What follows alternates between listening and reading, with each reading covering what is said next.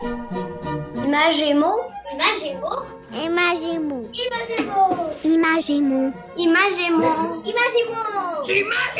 Imagémo. Bonjour, c'est Marie Lalande au micro d'Imagémo à voix haute, épisode du 26 mars 2022. En première partie aujourd'hui, dans les coulisses du livre, on rencontre Jean-Paul Hyde, auteur québécois de bande dessinée et illustrateur. Ensuite, on écoute une chronique littéraire de Raconte-moi une histoire réalisée par mes collègues Marie Barguirgian et Mathilde Routy, où elles nous font découvrir l'école de dessin de Petit Pois de David Cali et Sébastien Mourin, publié chez Comme des Géants. Et en fin d'émission, c'est la chronique de Marie B. Avec elle, on se penche sur l'importance de lire au tout petit. C'est parti!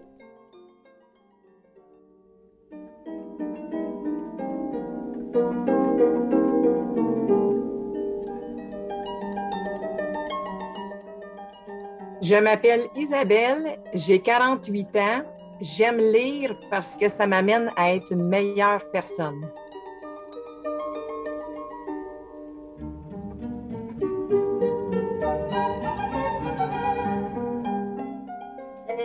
M'appelle Olivier, j'ai 11 ans. Mon auteur préféré, c'est Luc Gélina. Ben, parce que avant, je lisais des tout petits livres écrits en gros. Puis là, maintenant, depuis que je lis ces livres, ben, je lis des, des- gros livres, mais écrits en tout petit.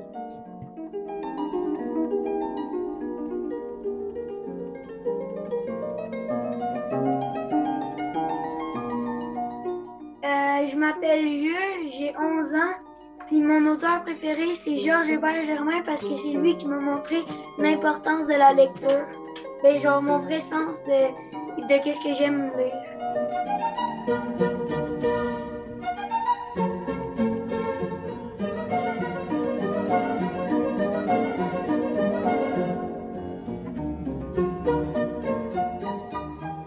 Dans les coulisses du livre. Dans les coulisses du livre, c'est le moment privilégié de l'émission où on rencontre des gens qui font les livres jeunesse. Aujourd'hui, on rencontre on rencontre Jean-Paul Hyde, auteur québécois de bande dessinée et illustrateur depuis une trentaine d'années, collaborateur pendant une dizaine d'années au magazine Cro, chroniqueur et membre du club BD de Plus on est de fou, plus on lit à Radio-Canada, et tout récemment auteur du roman graphique Le Petit Astronaute, paru aux éditions de La Pastèque en 2021 et plusieurs fois en nomination pour plusieurs prix. Bonjour Jean-Paul. Bonjour. Jean-Paul, est-ce que vous vous considérez comme plus un auteur, comme un illustrateur? Et c'est quoi votre contribution au monde de la littérature jeunesse? Euh, moi, je me considère comme illustrateur. Ah oui? Euh, oui, illustrateur de façon générale. Euh, que j'ai fait de la bande dessinée euh, pendant, mon Dieu, ça fait ouais, c'est ça plus de 30 ans. Mhm. Mais j'ai toujours touché aussi au scénario. Pour moi, c'est un peu indissociable. Je suis pas de ces dessinateurs-là qui sont capables de recevoir un scénario d'un tiers et de se mettre au travail. Il faut absolument que que je m'approprie euh, l'histoire. Donc euh, voilà, moi j'aime bien le vocable auteur de bande dessinée. Mhm. Euh, et puis évidemment, parallèlement à ça, je fais de l'illustration, l'illustration jeunesse. Donc souvent, Aussi. de Oui, aussi, mais, mais de toutes sortes. Oui. Euh, oui, mais, mais j'ai entre autres aussi beaucoup touché à l'illustration jeunesse, mais à ce moment-là, c'est évidemment, je donne, j'offre mes services à un auteur de roman, un Mhm. auteur, euh, un- un, auteur, un éditeur, bref, euh, c'est un autre, euh, c'est un autre travail. Ben- c'est vraiment juste à titre de, de dessinateur. Puis récemment, vous avez illustré certains des contes de la nouvelle mouture de Passepartout? Oui, en Aussi, effet. oui. Oui, oui. Oui, un drôle de concours de circonstances, en fait, euh, parce que c'est pas du tout dans le genre de truc que je fais. Ça s'adresse donc à un âge préscolaire. Mais euh, c'est ça, j'ai l'avantage, moi, d'avoir une assez large fourchette graphique qui me permet de rentrer dans des aventures passionnantes comme celle-là, Mhm. parce que là, on est vraiment à l'écran, à la télévision, euh, des livres. par, par la suite, il y a des livres qui, vont- qui, qui vont paraître à partir de ce que j'aurais fait. Oui. Mais aussi, ben, c'est ça, donc, euh, je- comme j'ai une fourchette assez large, je fais des dessins aussi beaucoup plus réalistes, de la bande dessinée. euh. Voilà, c'est quelque chose que j'aime beaucoup. hein. Mais parlons de cette fourchette large. L'un de vos Mhm. personnages les plus connus, c'est Jérôme Bigras, qu'on a d'abord connu dans le magazine Crow. Et vous faisiez à l'époque dans l'humour, dans l'absurde. Vous avez publié ensuite avec votre acolyte Claude Paiement la série Mémoria et La femme aux cartes postales. Et plus récemment, vous avez publié Le Petit Astronaute, paru en 2021 aux éditions de La Pastèque. Parlons-en donc de, son, de ce Petit Astronaute. Euh, c'est un format de roman graphique. C'est l'histoire très, très touchante de Tom, ce petit garçon qui a la paralysie cérébrale et une déficience intellectuelle. En fait, on parle ici de polyhandicap. Donc, c'est l'histoire de Tom qui est racontée par les yeux de sa grande sœur Juliette. Qu'est-ce qui vous a donné cette idée de raconter l'histoire par le biais du personnage de Juliette, la grande sœur? Mm-hmm. Ben, c'est une grande question que je me suis posée, moi, pendant presque une quinzaine d'années. Bon, il faut savoir que cette histoire est quand même inspirée de ma propre vie, euh, étant donné que moi, je suis le père d'un grand garçon de 20 ans aujourd'hui qui a une paralysie cérébrale. Et je savais que ça se retrouverait sur la trajectoire de ma création un jour ou l'autre, mais j'avais toujours ce problème-là. J'avais une question, qui va raconter l'histoire? Mm-hmm. Et évidemment, d'emblée, on se dit, ben, on fait de, allons-y dans l'autobiographie, c'est-à-dire, ça sera donc le père, auteur, qui raconte l'histoire, mais j'avais un peu une, une espèce de malaise avec ça, de finir par raconter un peu la, la vision du deuil du père ou quelque chose du mhm, genre, et je n'étais mhm. pas à l'aise avec ça. Et j'ai eu cette idée-là de raconter ça à travers sa sœur et en même temps parallèlement à ça, en fait, de parler de la fratrie, de donner toute la place euh, à, ses, à ses frères, ces sœurs-là qui sont souvent dans l'ombre euh, de, la, de ce qui se passe dans les familles. Et donc, euh, voilà, donc moi, ça m'a, ça m'a permis de faire ça. Et comme Juliette est une petite fille, donc la, la, la, la personnage fictif qui a beaucoup d'imagination, elle prétend entendre, en collant son oreille à celle de son frère, les mots qui ne sortent pas par la bouche de, de, Tom. Et donc, par le fait même, elle imagine entendre la voix. Et donc, par le truchement de l'imagination de Juliette, je pouvais aussi faire parler Tom. Et, ça, je fait... que c'était assez magique. Et, et tout à Et elle fait un voyage dans le temps aussi. Oui, oui, bien sûr, parce que cette histoire-là euh, commence où euh, elle, a, la mi-vingtaine, elle visite son quartier et cette année-ci, elle fait donc un pèlerinage qu'elle fait chaque année euh, devant l'appartement où elle a habité avec sa famille. Il y a mhm. une affiche euh, à vendre, visite libre, et pour la première fois, elle va pouvoir remettre les pieds dans son décor de jeunesse, retrouver en fait toute cette maison-là, les odeurs, la lumière, mais aussi beaucoup les souvenirs euh, de tout ce qui est arrivé là, dont l'arrivée de ce petit frère-là, polyhandicapé. Ah, puis vous l'avez dit, on parle d'autofiction ici, Jean-Paul, dans ce roman graphique, c'est un livre, moi, je, vraiment, c'est très, très, très touchant. Moi, j'ai dû le lire en plusieurs fois, je vous l'avoue, là, parce que souvent, les émotions prenaient toute la place. Comme parent, je me suis reconnue dans ce livre-là, puis c'est un sujet universel que vous portez ici, ailleurs dans le monde. Vous êtes allé le présenter à Beyrouth. Mm-hmm. en France, en Belgique récemment. Euh, comment vous avez réussi à prendre de la distance puis à transposer une part de votre histoire pour en faire ce livre et une réflexion sur la société?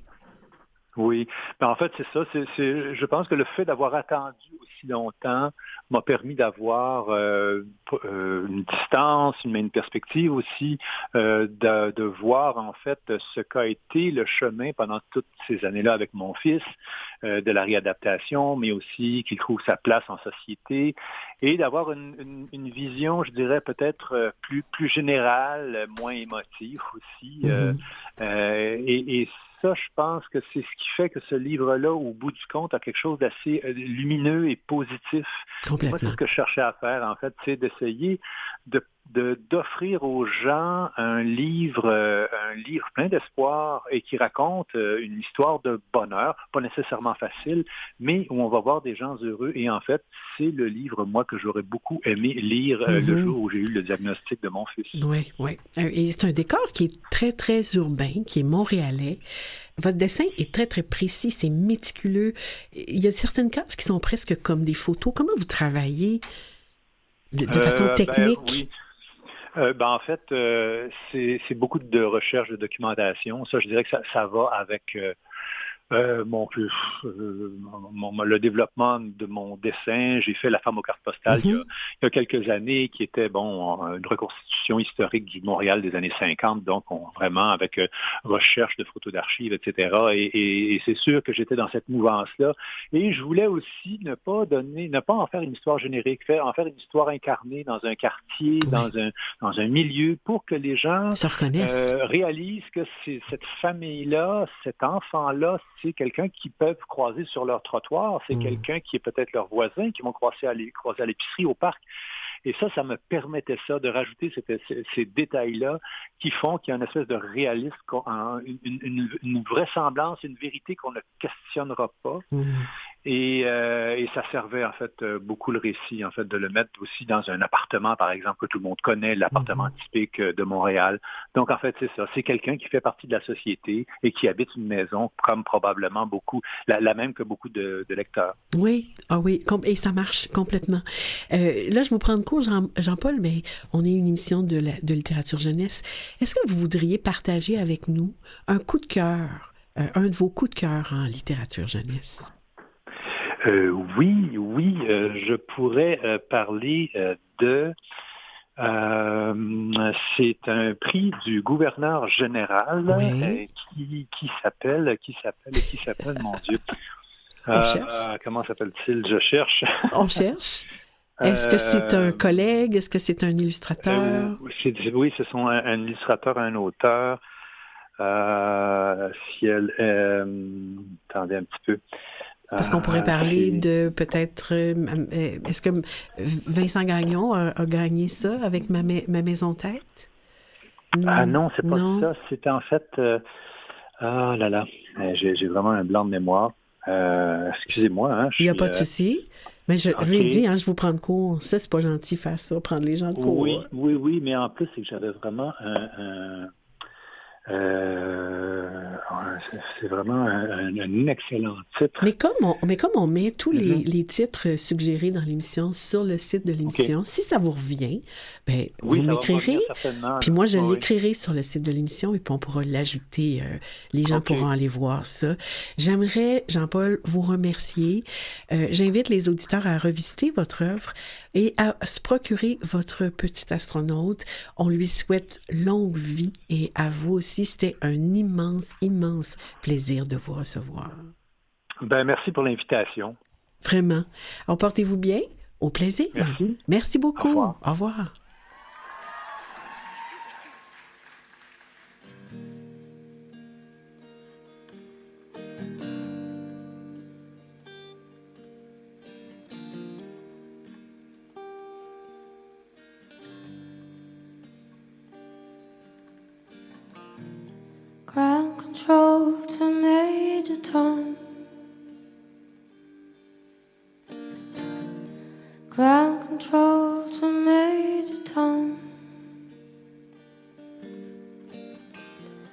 Take your protein pills and put your helmet on.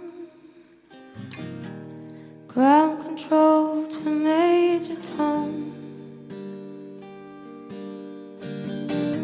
Commencing countdown engines on. Check ignition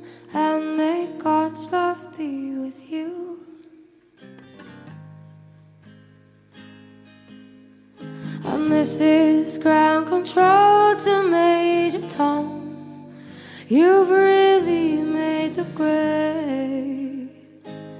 And now the papers wanna know who shirt you wear. And it's time to leave the capsule if you dare. And this is Major Tom to ground control.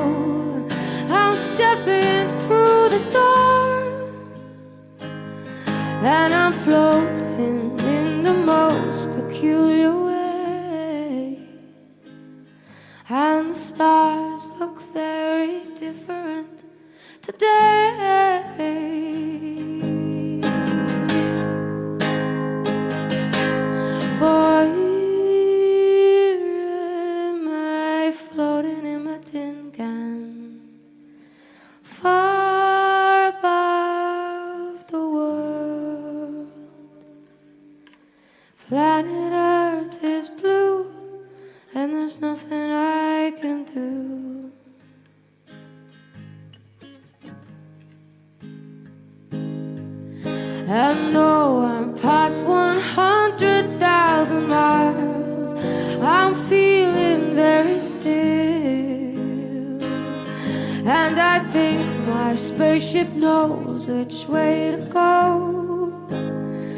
Oh, tell my wife I love her very much. She knows. And ground control to Major Tom. Your circuit's dead. There's something wrong. Can you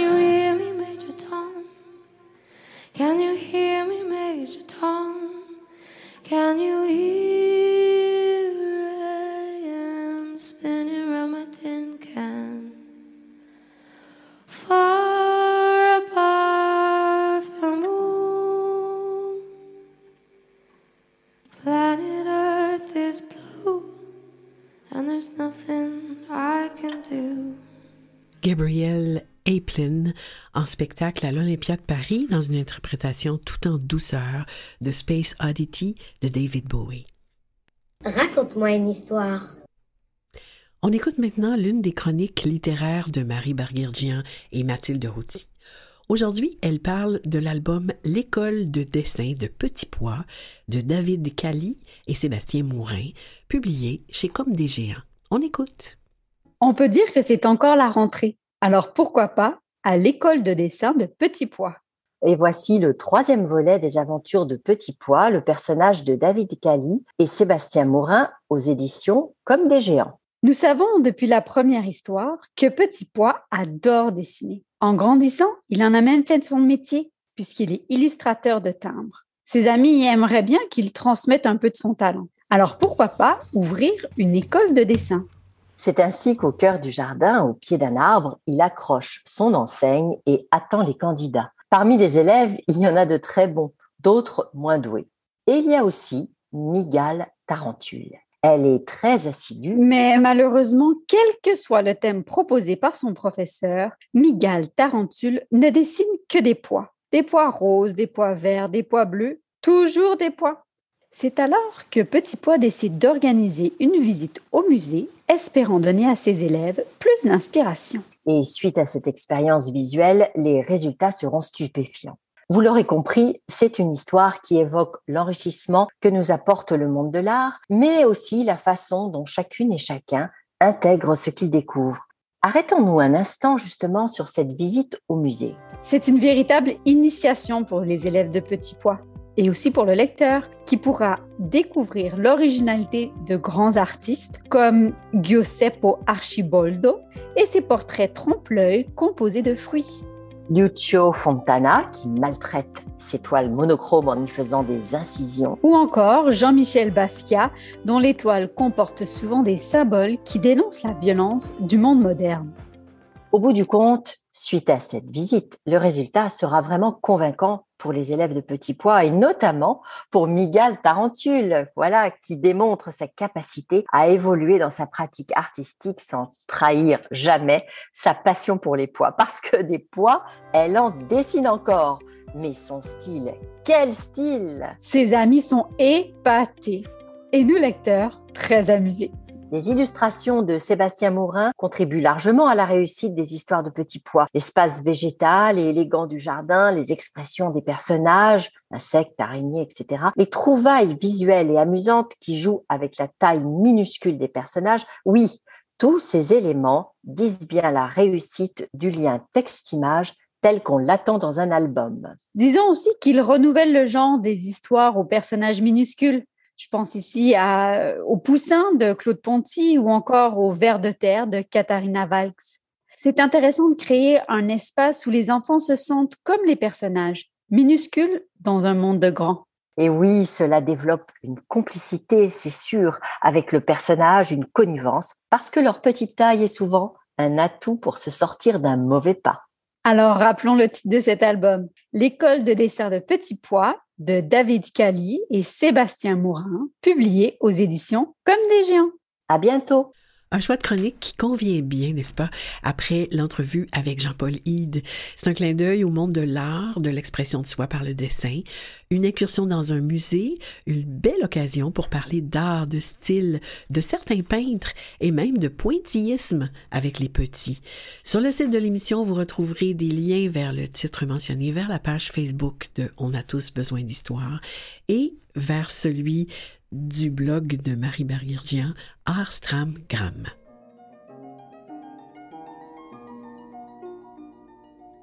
Je m'appelle Myriam, j'ai 11 ans. La lecture pour moi, c'est la vie.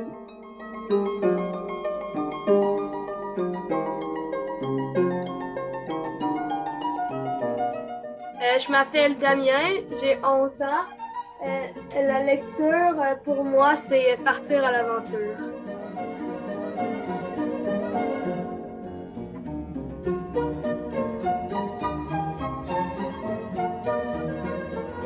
M'appelle Théo, j'ai 11 ans. La lecture pour moi, c'est très important parce que ça m'amène à, être plus calme et à être plus poli avec les gens.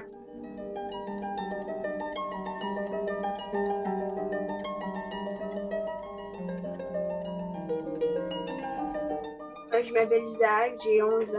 Je vais parler de mon auteur. Mon auteur préféré, c'est Patrick Isabelle parce que c'est lui qui m'a fait découvrir mon premier coup de cœur de la lecture. À chaque chapitre, il me donne le goût de continuer à lire.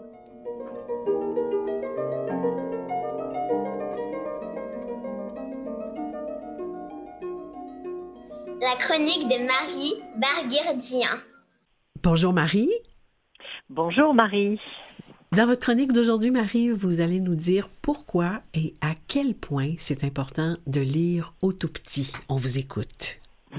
Oh oui, et c'est certainement un de mes sujets favoris. Euh, Contrairement aux autres bébés mammifères, Marie, qui marchent et se nourrissent dès qu'ils sont sortis du ventre de leur maman, nos bébés sont vraiment dépendants de nous pour tout. Mhm. Ils mettent deux ans à se construire tranquillement pour se déplacer sur leurs deux pattes, parler, commencer à explorer le monde avec plus d'autonomie. Mais nous, que faisons-nous à leur côté? Bon, nous les nourrissons, nous les promenons, les lavons, les berçons, et nous leur lisons des histoires. Oui, Oui, oui. enfin, c'est comme cela que ça devrait être dans leur vie. Or, encore beaucoup de personnes pensent que ce n'est pas vraiment utile de lire des histoires aux bébés. Ils se contentent de montrer des images ou de laisser les livres à portée de main dans les jouets, ce qui n'est déjà pas si mal, tu Hmm. me diras. Oui, Mais c'est je ne un parle moins- pas une de moindre chose. mettent, euh, voilà, je ne parle pas aussi de ceux qui mettent leur bébé devant la télé, et oui, j'ai déjà vu, Hmm. pour développer leur sens des mathématiques et leurs connaissances. Bon, ce qui me choque, ce n'est pas tant l'intention que les moyens. L'intention est bonne, bien sûr, nous savons que les bébés sont vraiment intelligents et que tout est en place pour qu'ils puissent faire même des mathématiques, de la musique et lire. Mhm. Mais premièrement, leurs petits muscles ne peuvent s'activer avant d'atteindre une certaine maturité.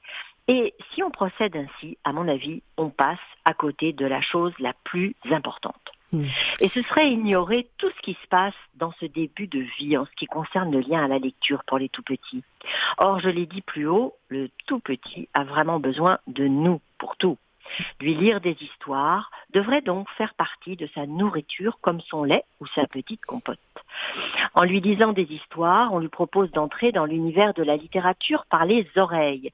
Les cinq sens sont extrêmement importants dans son développement, comme on le sait. Alors, oui, il va mordiller son petit livre, mais il va aussi développer peu à peu sa vision et découvrir des formes, des couleurs, des choses.